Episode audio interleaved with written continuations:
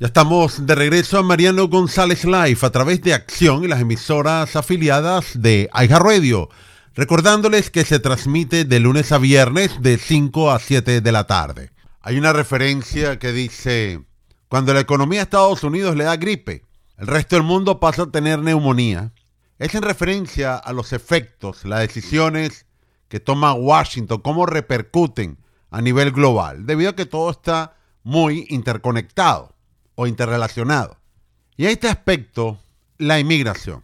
Miles de personas en Latinoamérica y en otras naciones del mundo han escuchado en sus medios locales que las fronteras de los Estados Unidos están abiertas, que es la oportunidad para obtener el sueño americano, creando una esfera o un ambiente puedes entrar libremente a los Estados Unidos. Y en este sentido, llegan personas de todas partes del mundo afectadas por muchos motivos, políticos, terrorismo, económico, guerras, delincuencia, etc. El caso más notorio, los venezolanos. Según algunas organizaciones sin fines de lucro, en los últimos meses probablemente han llegado más de 200.000 venezolanos quienes han cruzado la frontera sur de los Estados Unidos. Claro, es una cifra muy difícil de establecer. Digamos una referencia.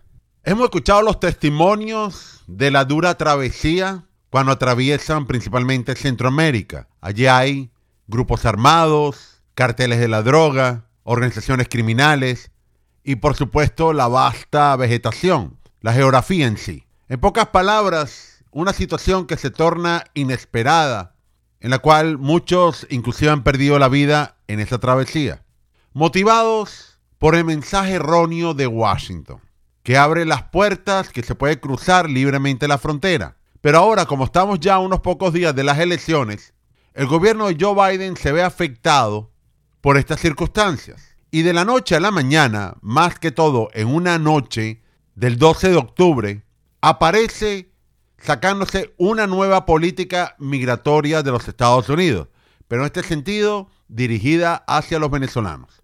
En virtud que los números señalan más de 200.000 han llegado y continuaba de forma creciente.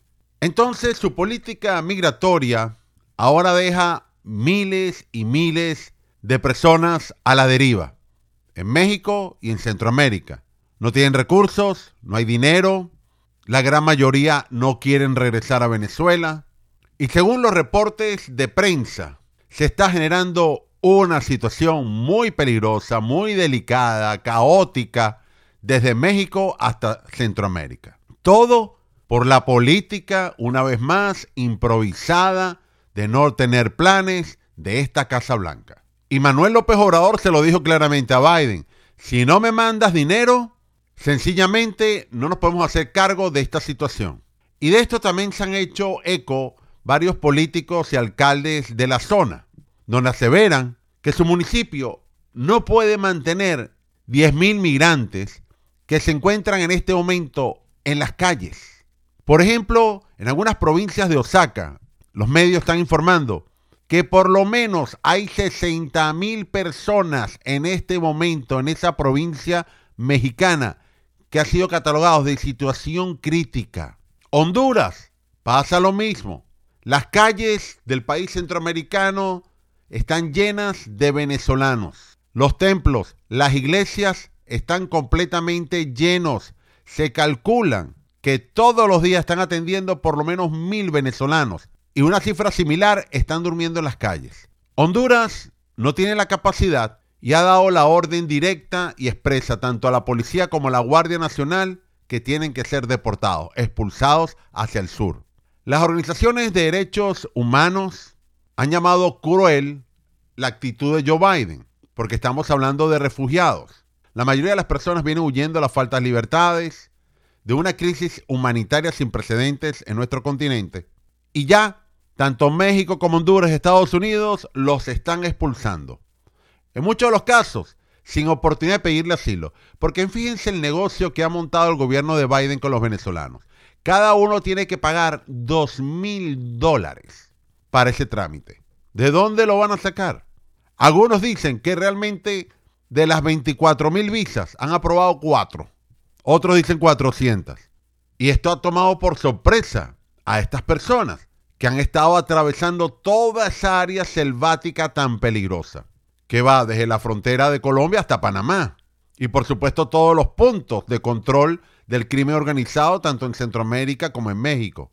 Pero esta es la política de inmigración de Joe Biden, el desorden, la falta de información, el engaño.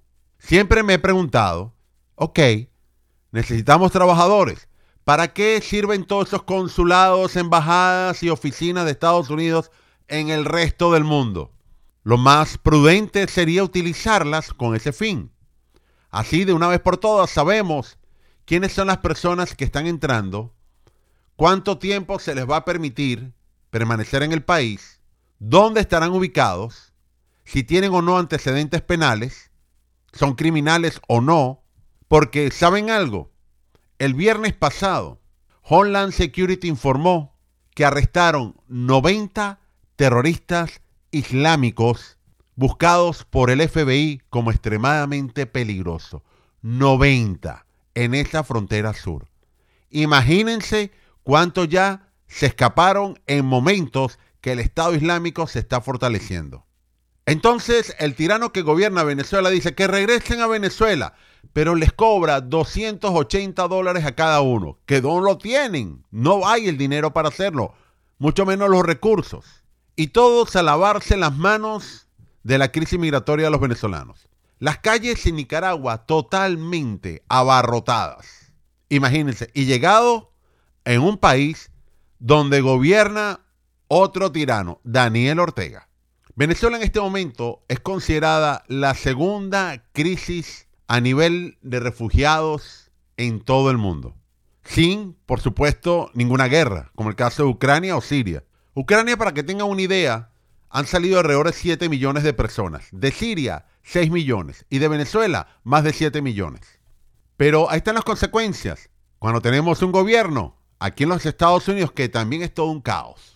El primero de noviembre comienza un periodo de inscripción abierto para obtener un seguro de salud. Su cobertura podría comenzar el primero de enero. Si usted no tiene seguro médico, no tiene Medicare, no tiene Medicaid, está pagando demasiado por el seguro que le ofrecen en su trabajo, sus hijos no han calificado para una cobertura de salud o quiere mejores opciones para usted y su familia, llame 407-486-5658. Lo pueden ayudar a obtener una cobertura médica. Se puede ahorrar mucho dinero y podría calificar para grandes créditos del gobierno. Lo puede hacer en la comodidad de su teléfono, llamando al 407-486-5658. Va a recibir ayuda profesional, además de un agente certificado por el gobierno. 407-486-5658. 407-486-5658. No lo deje para última hora. Justo cuando viene un dolor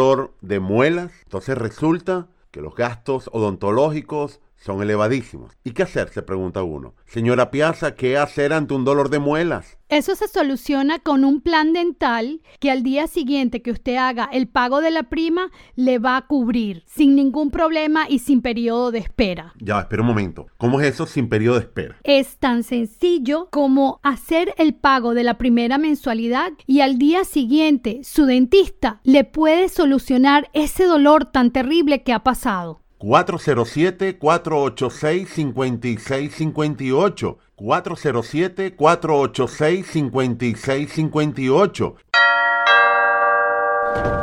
Buenas tardes, estamos recogiendo dinero para el entierro de un familiar. La funeraria nos pide 10 mil dólares y solo tenemos 300 dólares con lo que nos dio el gobierno. ¿Usted nos puede donar algo? No hace falta que sus hijos pasen por esta situación. Usted puede quedar asegurado hasta por 20 mil dólares. No hay exámenes médicos, no hay papeleo y un representante licenciado de la Florida lo visitará para explicarle todos los beneficios. 407-486-5658. 407-486-5658. 407-486-5658.